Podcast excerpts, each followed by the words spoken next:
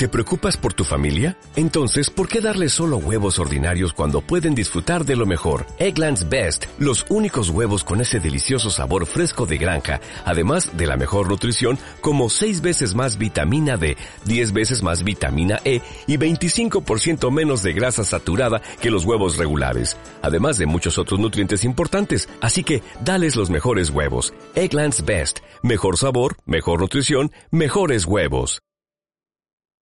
Te damos la bienvenida a Muy Intercultural, el programa donde conviven todas las culturas. Si vives, trabajas o estudias en un país distinto al que naciste, tienes una pareja de otra cultura, o sientes atracción por conocer otros países, tradiciones y formas de ver la vida, este es tu programa. Comenzamos.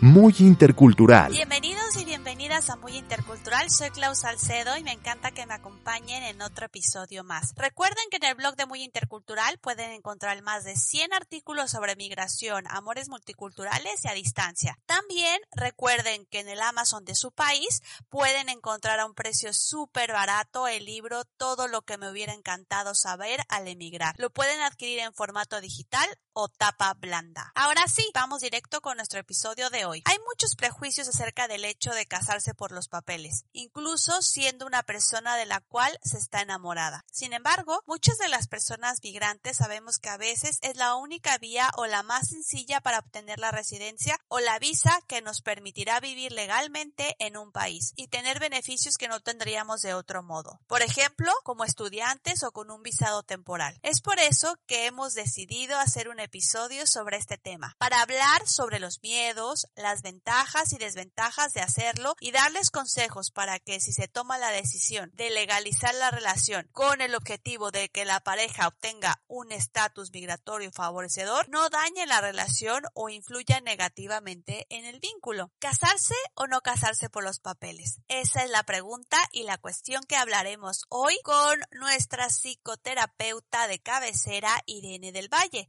en migrantes y parejas multiculturales. Mi querida Irene, bienvenida. Gracias a ti, Clau. Ya sabes que yo siempre encantada de compartir estos espacios de reflexión para la salud emocional y relacional de las y los inmigrantes. Y además muy emocionada ya que creo que hoy tenemos un temazo para los expats y las parejas internacionales, porque creo que es un dilema muy recurrente. Totalmente de acuerdo, Irene. Y bueno, me gustaría dividir esta entrevista en dos apartados. Uno, cuando estamos en ese momento de tomar la decisión de casarnos o hacernos pareja de hecho. Y el otro apartado me gustaría que fuera sobre lo que pasa en la relación cuando ya se tomó este paso. Así que vamos con el antes. Creo que muchas veces el conocer a una persona de otro país con la que no puedes estar viviendo y conociendo de manera normal y continuada por la distancia, pues muchas veces no puedes estar más de tres o seis meses en un país extranjero, complica la situación para tomar una decisión como la de casarte, pues no lo puedes hacer de una manera clara y con conciencia. Querámoslo o no, mete presión a la relación el hecho de no poder vivir en el mismo país que tu novio o novia. Irene, ¿cómo hacer a un lado esa presión? Ok, en los casos en donde la relación comienza a distancia, es decir, yo aquí, tú allá, he observado que pasan dos cosas. La primera es que las personas en algún punto comienzan a sentir como mucha incertidumbre porque ya no les es suficiente encontrarse en algún lugar cada tres meses, ¿no? Por ejemplo, en un formato de vacaciones. Y, y porque no pueden conocer pues, eh, a la otra persona en el día a día, en la vida real de cada uno, ¿no? Es decir, llega un punto en el que alguien o ambas personas en la relación pues empiezan a preguntarse para dónde vamos, no podemos seguir eternamente viéndonos cada X meses en un rincón del mundo y luego cada quien regresando a su vida en espera de ese siguiente reencuentro. Y muchas veces dentro de estas conversaciones, ¿no? Eh, pues surge el típico, ¿y si nos casamos para que tengas los papeles y puedas irte a mi país, venirte a mi país? Y sí, o sea, es una opción, ¿no? Pero es muy importante, como lo dijiste, ahora que me lo preguntabas, hacer conciencia y reflexionar lo que implica tomar una decisión así. Ya no solo legalmente, sino en aspectos como el social, el económico, el emocional, ¿no? Y creo que la manera de hacer a un lado la presión pues es la de reflexionar y conversar muchísimo, ¿no? Eh, hacer acuerdos, todo lo que va a implicar para cada parte de la, de la pareja, ¿no? Para la persona que se va a movilizar, por ejemplo, pues que esa persona sea consciente que no solo es firmar ese papelito y ya está, sino las pérdidas que, que va a enfrentar, ¿no? El estar lejos de su familia, renunciar a la estabilidad que ya tiene, alejarse de sus amigos, comenzar de nuevo en otro país, incluso tal vez aprender el idioma, ¿no? Y por ejemplo, quien va a ser, digámoslo, quien va a recibir a la pareja, o sea, el miembro o la, o la persona local, pues por ejemplo, ser consciente de que al inicio tal vez será el, él o la proveedora económica, ¿no? En lo que su pareja logra reconstruir su vida laboral, eh, que legalmente tal vez también pues será responsable de esa persona, por así decirlo, ¿no? Y ese, eso por un lado. Por el otro lado, el segundo patrón que también he observado mucho en cuanto al tema de la presión de la distancia es que es común que se llegue a idealizar la relación, ¿no? Porque funciona tan bien a distancia, ¿no? Y es que nos llevamos también y cada vez que nos vemos es tan mágico porque se cree que la convivencia de esas semanas es la convivencia que se tendrá cuando se muden a un país juntos y pues no es así, ¿no? Entonces, desde ese lugar toman la decisión de casarse, ¿no?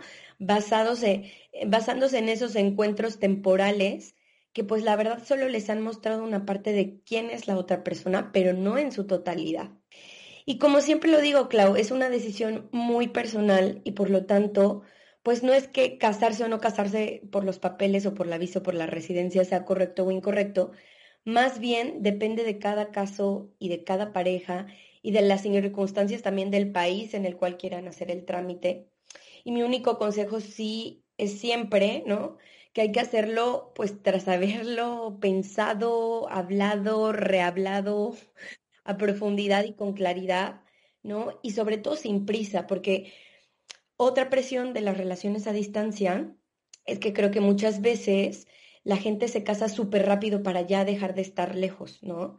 Sin darse periodos, por ejemplo, de prueba para estar juntos. En vez de decir, pues ya nos casamos y ya te puedes venir, decir, oye, si te vienes todo tu visado de turista, ¿no? Que son en algunos países tres meses, en otros seis meses, pues para ver, ¿no? Si ya en ese periodo más, más largo, en mi cotidiano aquí en mi país, pues si de verdad están bonitos, si de verdad somos tan afines, ¿no? Por eso, si, si van a dar el paso, es importante, pues nuevamente, ¿no? Hacerlo tras esa conversación, en donde de forma realista, pues planteen el escenario, ya no solo de la relación, sino tomar en cuenta los trámites, tiempos, la burocracia, esa presión externa que no esté en nuestras manos y que puede influirnos.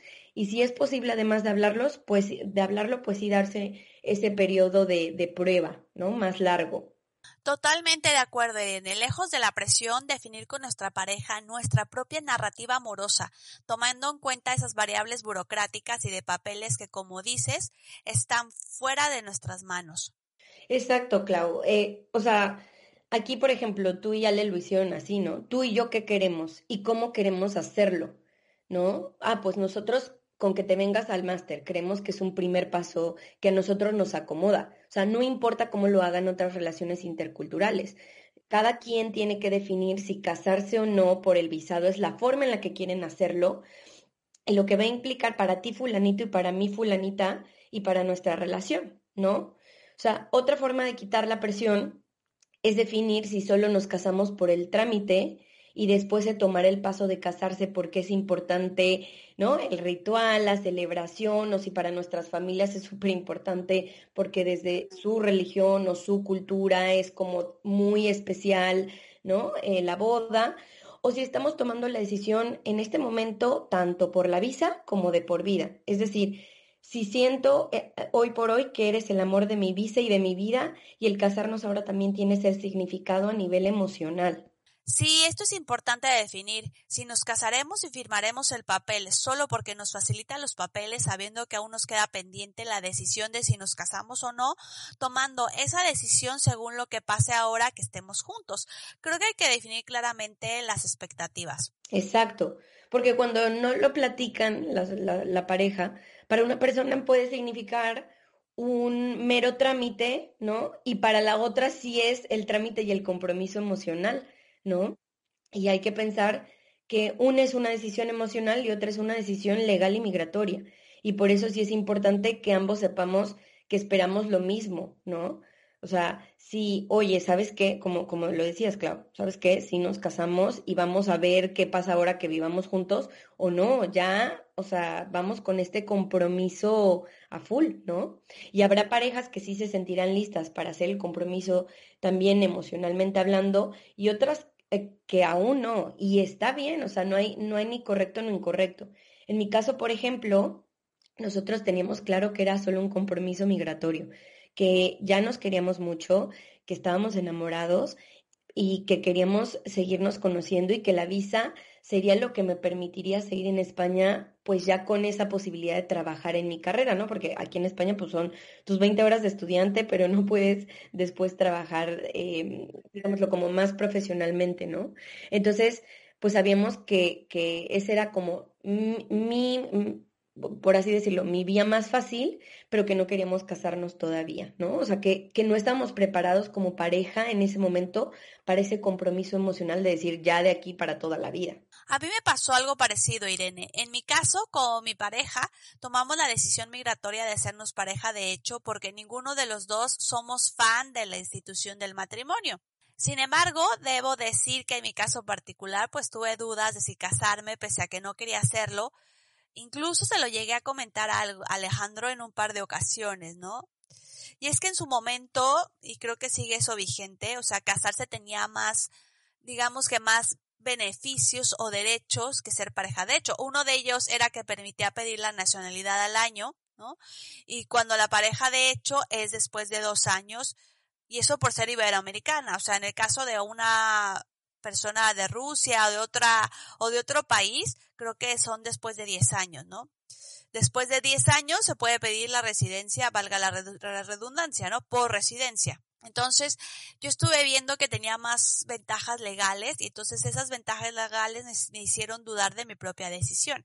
Al final, mi pareja me hizo ver con claridad cuál era nuestro camino, porque el ser pareja de hecho era lo más ad hoc a nuestra situación, a nuestra narrativa amorosa y afín a lo que somos, ¿no? Sí, sí, totalmente. Y justo ahora que te escucho, o sea, pues sí, ¿no? O sea, Casarse conlleva más derechos, pero también más obligaciones. Me, viene también ahora a la mente otra situación de una querida amiga mía colombiana. Ella, por ejemplo, me decía que no quería que su trámite de pareja, de hecho, reemplazara su boda, ¿no? Y, por ejemplo, a diferencia mía, ella sí se compró un vestido, no de novia, pero sí lindo, ¿no? Ella decía, es que es algo importante, ¿no? Y yo quiero ir a firmar linda y todo. Yo la verdad ni me acuerdo de qué me puse.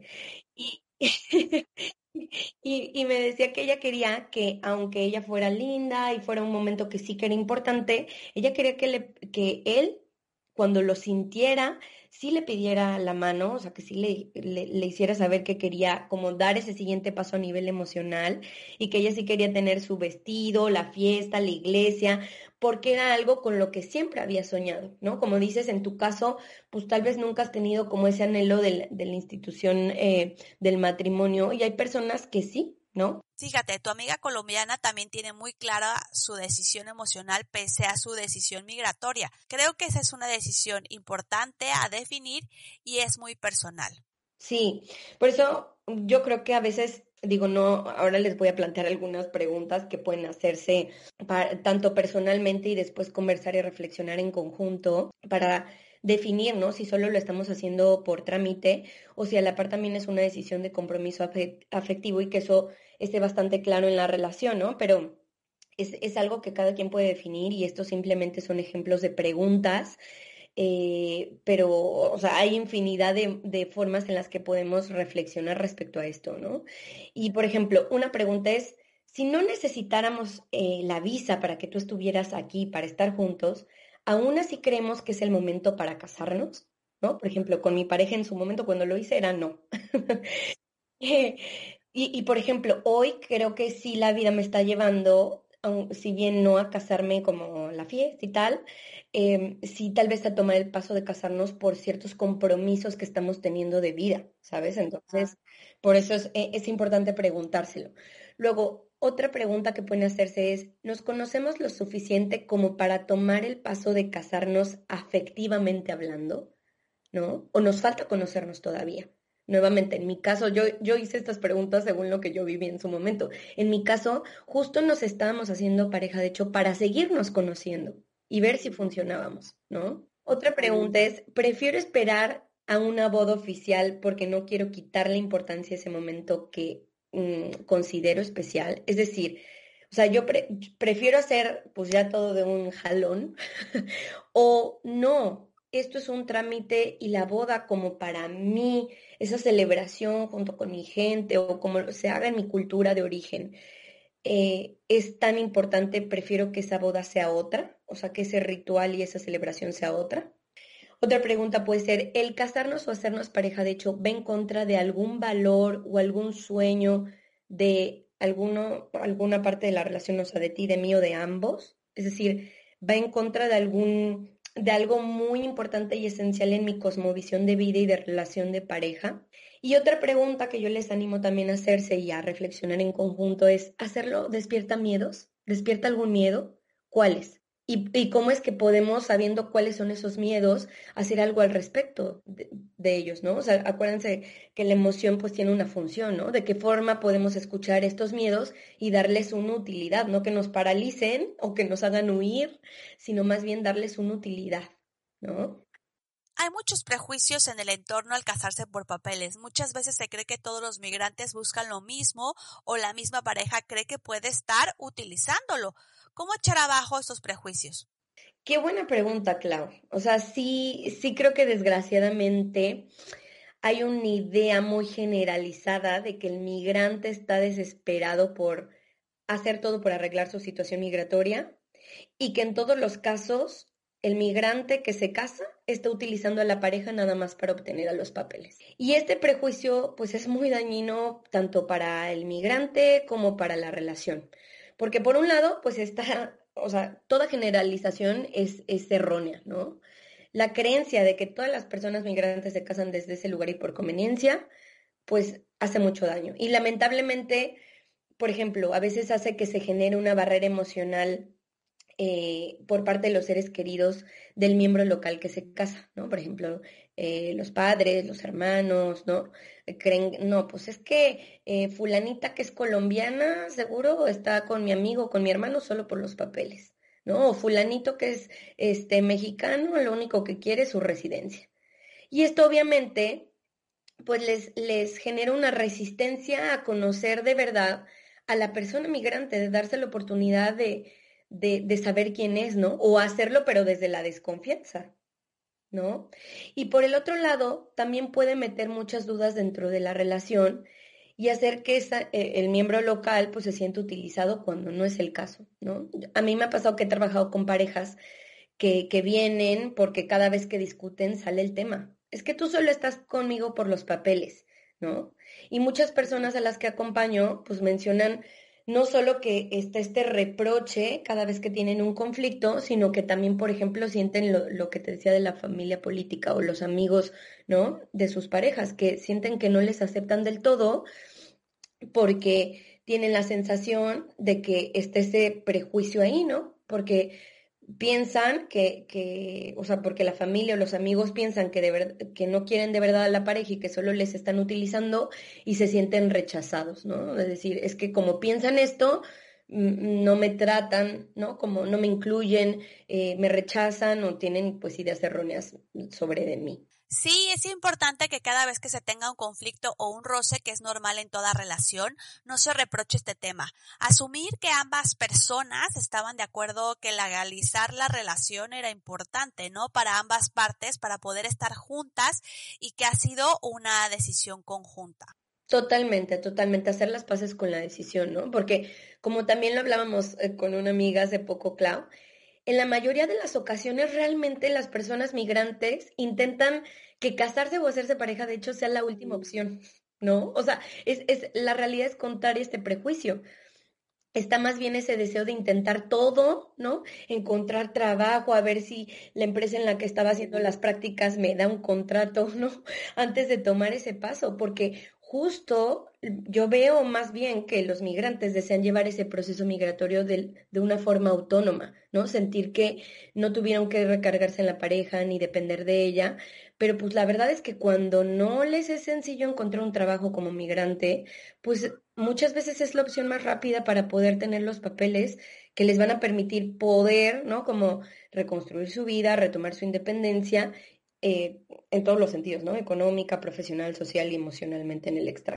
Vamos con la tercera pregunta, Irene. ¿Cuáles son los pros y contras de tener este tema de papeles y visado en una relación? Bueno, pues empecemos por, por las ventajas, ¿no? Eh, a ver, a nivel relacional, casarse o hacerse pareja, de hecho, ayuda a desarrollar una sensación de mayor estabilidad en la relación.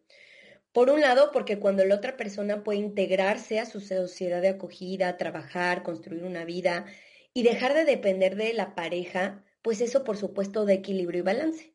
O sea, una persona autosuficiente, un migrante autosuficiente, será capaz de construir una relación más satisfactoria. Eso eh, a nivel relacional genera pues un gran paso, ¿no?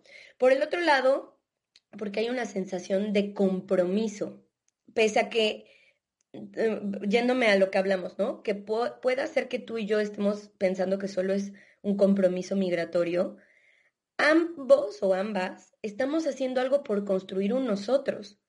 Tal vez estamos diciendo que todavía no nos vamos a casar porque nos estamos conociendo, pero estamos tomando el compromiso de hacer un trámite para poder seguir juntos.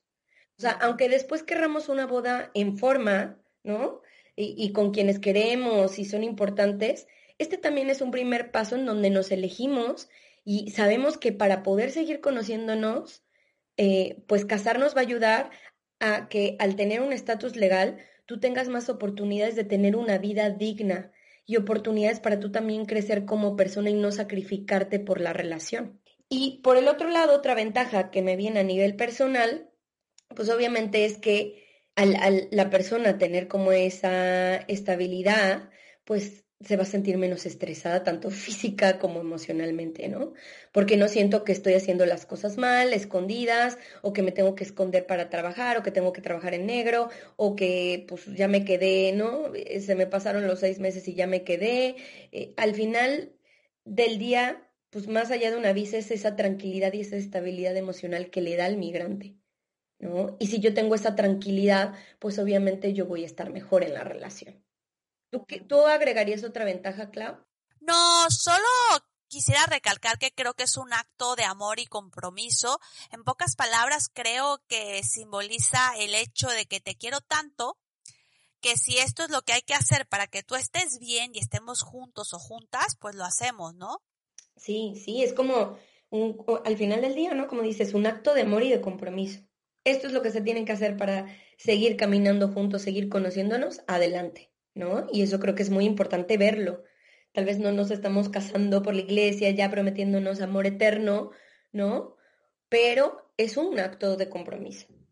Así que, em, pues sí, ¿no? Es, es una muestra de que entiendo que no hay otra forma de que estemos en el mismo lugar, ¿no? Para seguir construyendo nosotros y que, que esto es lo que estoy dispuesto a hacer para, para Sí, eh, que es una señal de que creo en el nosotros, ¿no? Es una señal de que veo potencial en ti como pareja y que en la convivencia que hasta hoy hemos tenido, pues sí, veo, que, hay potencial, ¿no? Y, también es un, una señal de que quiero hacer bien las cosas y darte la seguridad de que está en mis manos darte, ¿no? Como miembro local. Que si yo al firmar el papel estoy logrando que tú puedas trabajar, que tú puedas salir y entrar del país con tranquilidad, ir a ver a tu familia sin preocuparte de si después vas a poder entrar, lo hago.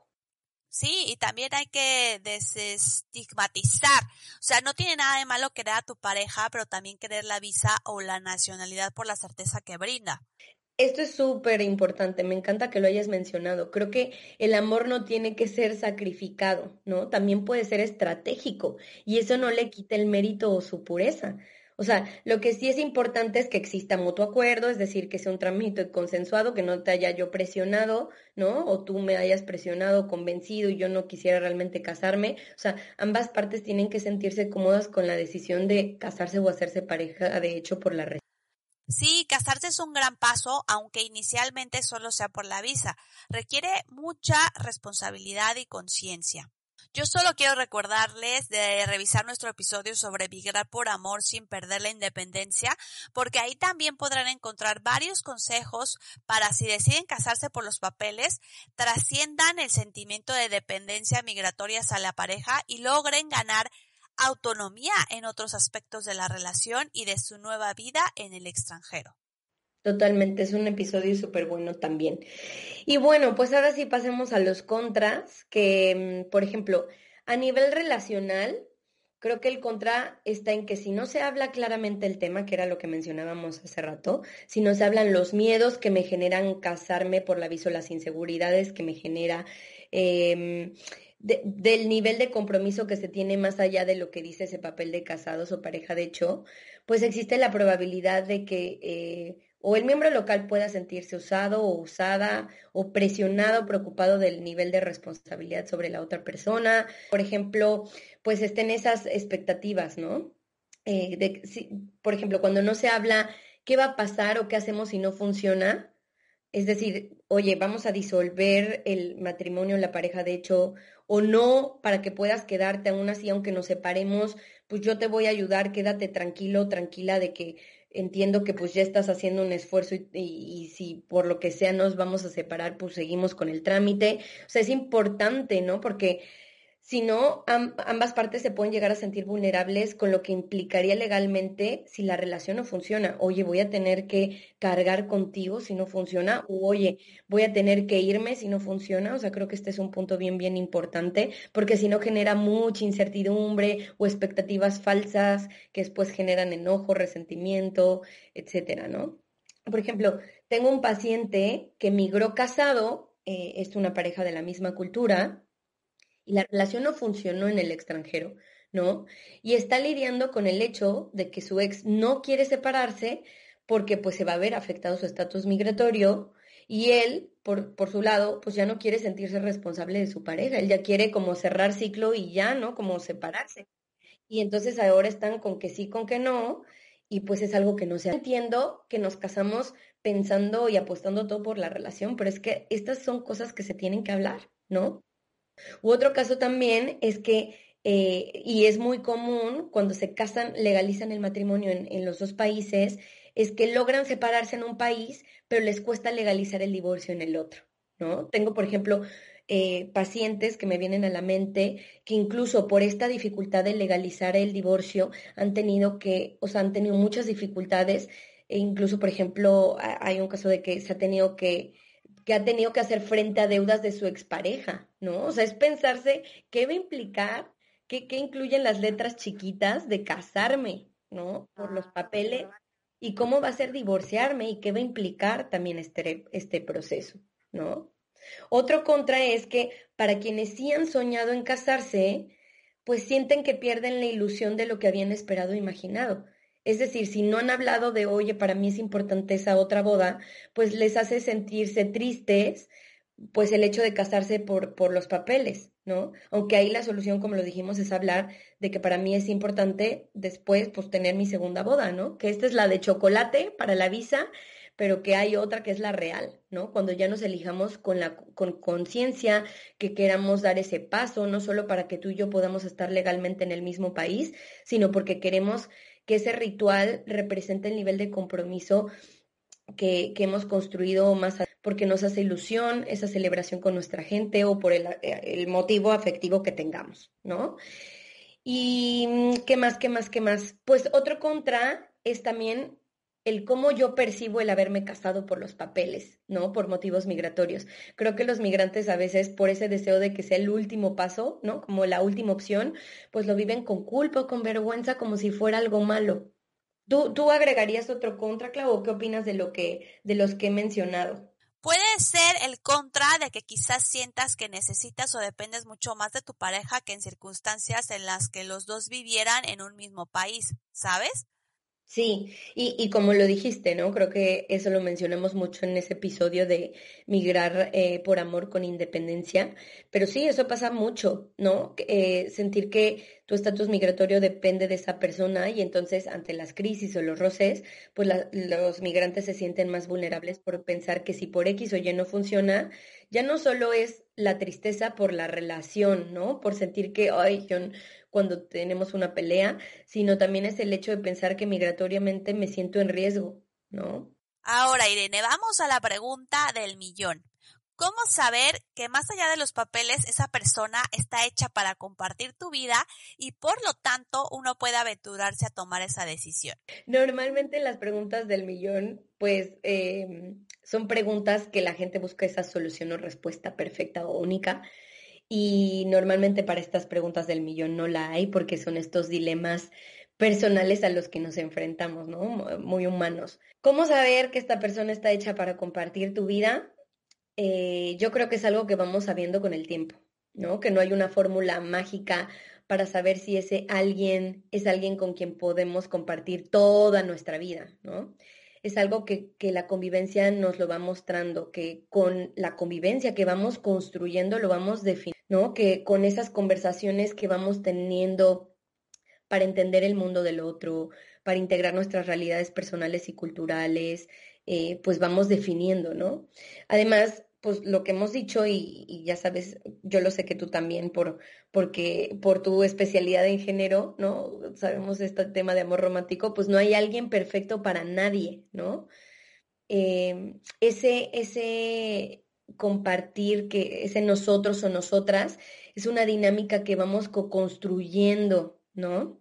Con flexibilidad, con curiosidad hacia quién es nuestra pareja, con respeto por su cosmovisión, con, con la conciencia de que somos imperfectos y de que no hay dinámicas perfectas y por lo tanto no hay personas perfectas y, y que ese compartir la vida tiene sus subidas y sus bajadas y que el compañero o la compañera que elijamos para esa aventura pues nos va a reflejar muchas veces nuestras áreas de crecimiento, nuestra obscuridad y que eso no siempre es placentero cómodo, ¿no? Entonces, pues cómo saber que esa es la persona eso se va sabiendo con el tiempo, ¿no?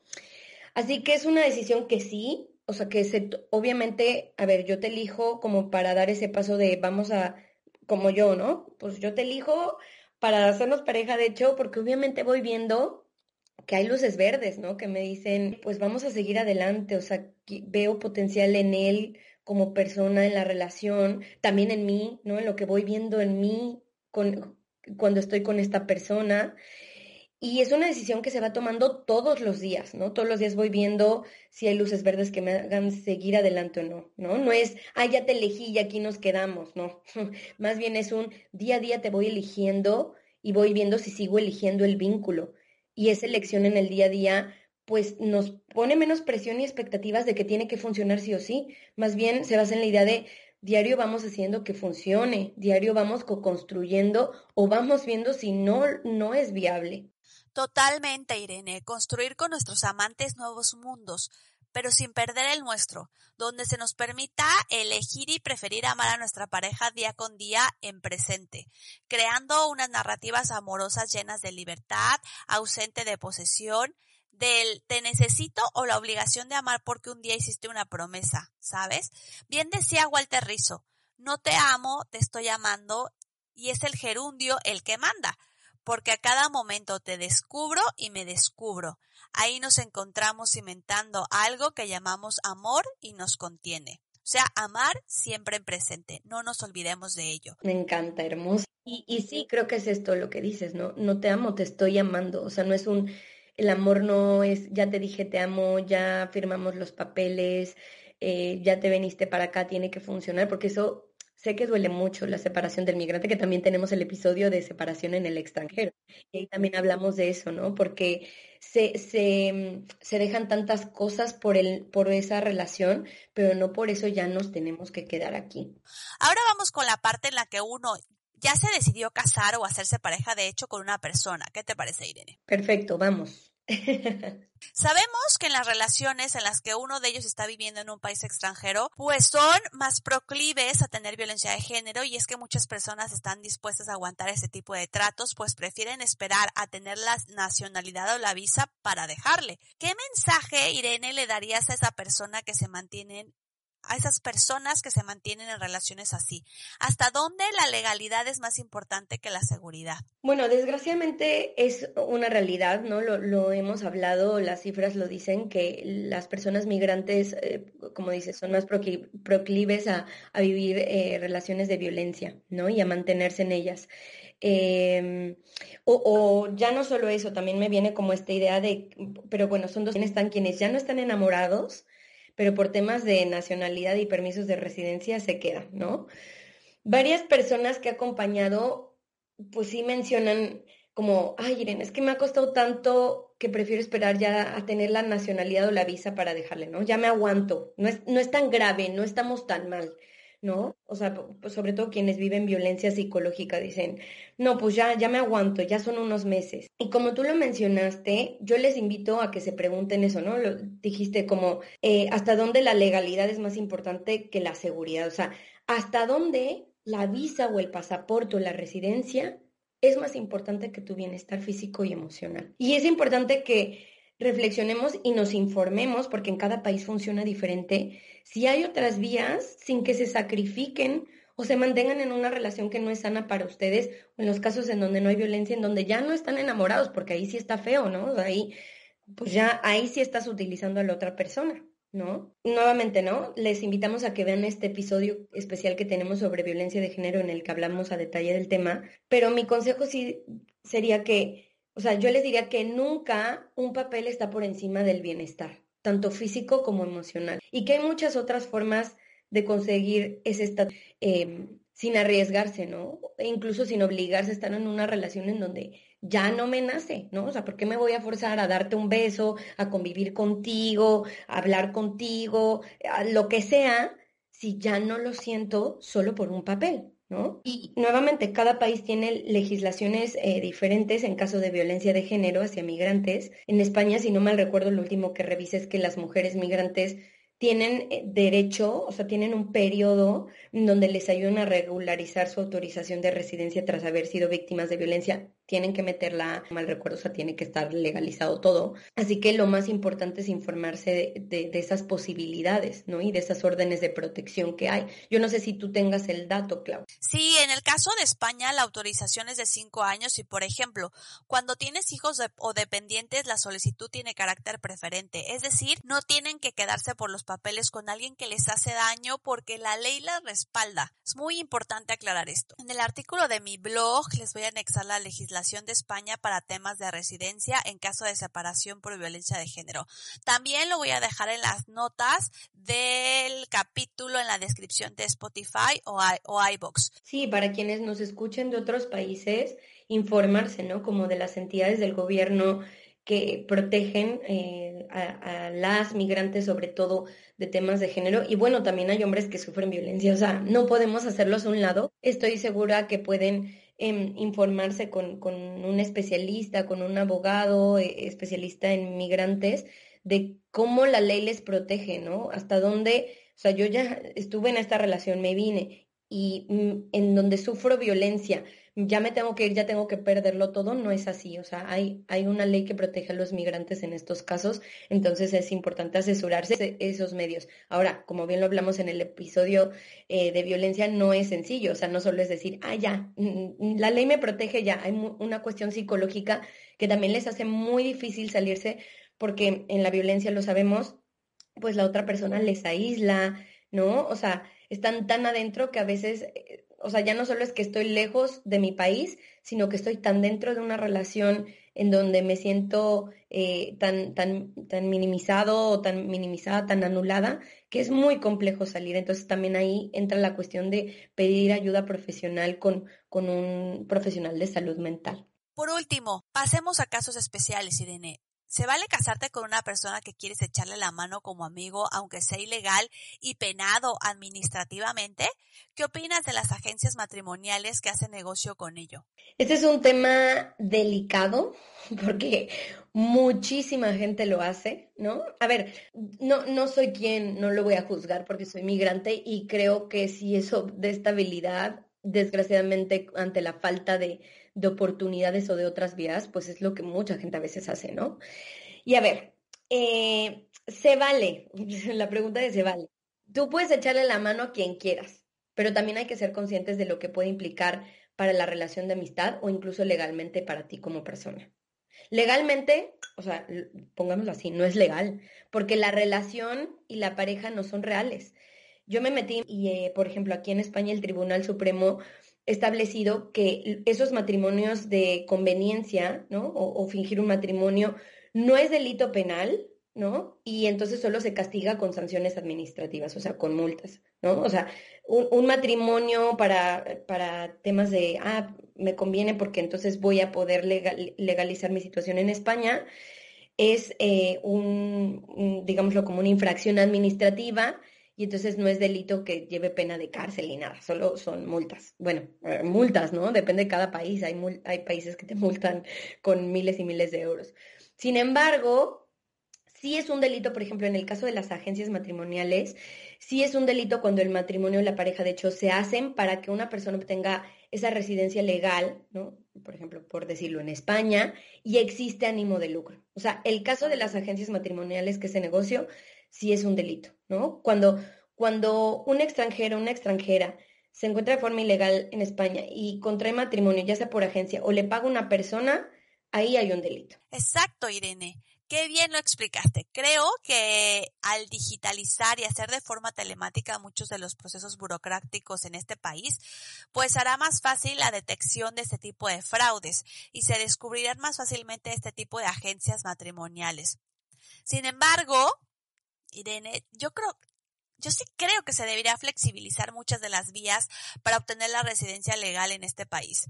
Yo sé que no estamos tan mal como en Estados Unidos, donde ni siquiera casándote puedes trabajar inmediatamente como aquí, pero es que hay tanta gente valiosa con ganas de trabajar y adaptarse a un país que da rabia e impotencia que la manera más fácil que tenga uno para quedarse en un país siempre sea la de emparejarse. Sí, claro, estoy de acuerdo contigo. Y sabes qué, ahora que te escuchaba, ¿no? Como dices, pues en España es más fácil que en Estados Unidos. Es que, o sea, entre comillas, es de que sea la manera más fácil. O sea, también, país, como dices, en Estados Unidos aún así tienes que esperar un periodo de tiempo para trabajar. En Holanda creo que también, o sea, te casas y te hacen después al año como ese examen de, de mm, corríjanos quienes viven en Holanda, pero hasta donde yo recuerdo, te hacen como ese examen de cultura, como de que conoces la cultura y del idioma para que puedas trabajar. O sea, no es como que ya me casé ya todo en, en todos los países. Entonces, manera más fácil, entre comillas, y sí, o sea, da mucha, frustra mucho porque el migrante no, no quiere pedir ayudas. Yo, yo no conozco a alguien, Clau, o sea, de verdad, de toda la gente que ha acompañado de los migrantes que me he encontrado también fuera de, de mi práctica privada, amigos también, yo no conozco a nadie que diga, ay, pues yo vine por la ayuda o yo quiero trabajar.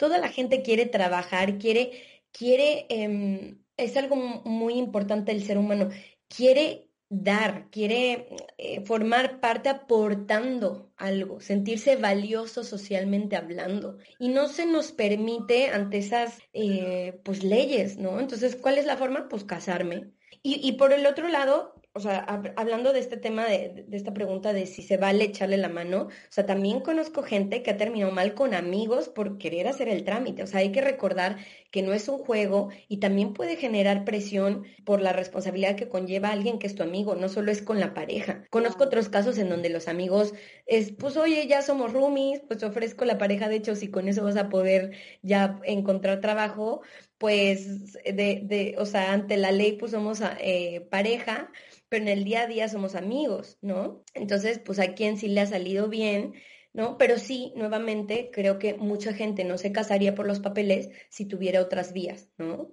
Si, si hubieran otras oportunidades para adentrarse al mundo laboral, si no fuera tan difícil esa burocracia. Por último, mi querida Irene, ¿podrías compartirnos todas tus coordenadas? Bueno, pues me pueden seguir en Instagram y Facebook como Mentes en Equilibrio y como Amar Sanamente, son mis dos redes. Eh, les recuerdo que tienen mi canal de YouTube que se llama Mentes en Equilibrio. Ahí tengo toda una playlist en donde están todos los episodios con Clau, eh, una playlist en donde también hago otros videos para migrantes, pero la mayoría son colaboraciones con Muy Intercultural. Eh, también tengo otras playlists de relaciones de pareja, etcétera. Este libro, ni de aquí ni de allá, eh, un libro eh, que habla sobre los aspectos emocionales y psicológicos de migrar y también en las parejas multiculturales. Está el taller Migración Consciente para quienes quieran migración psicológica. y bueno, se vienen cosas lindas. Estoy ya empezando a trabajar en la traducción de Ni de aquí ni de allá que me lo han pedido en inglés. Y también estoy trabajando con una colega mía que quiero mucho ya en empezar talleres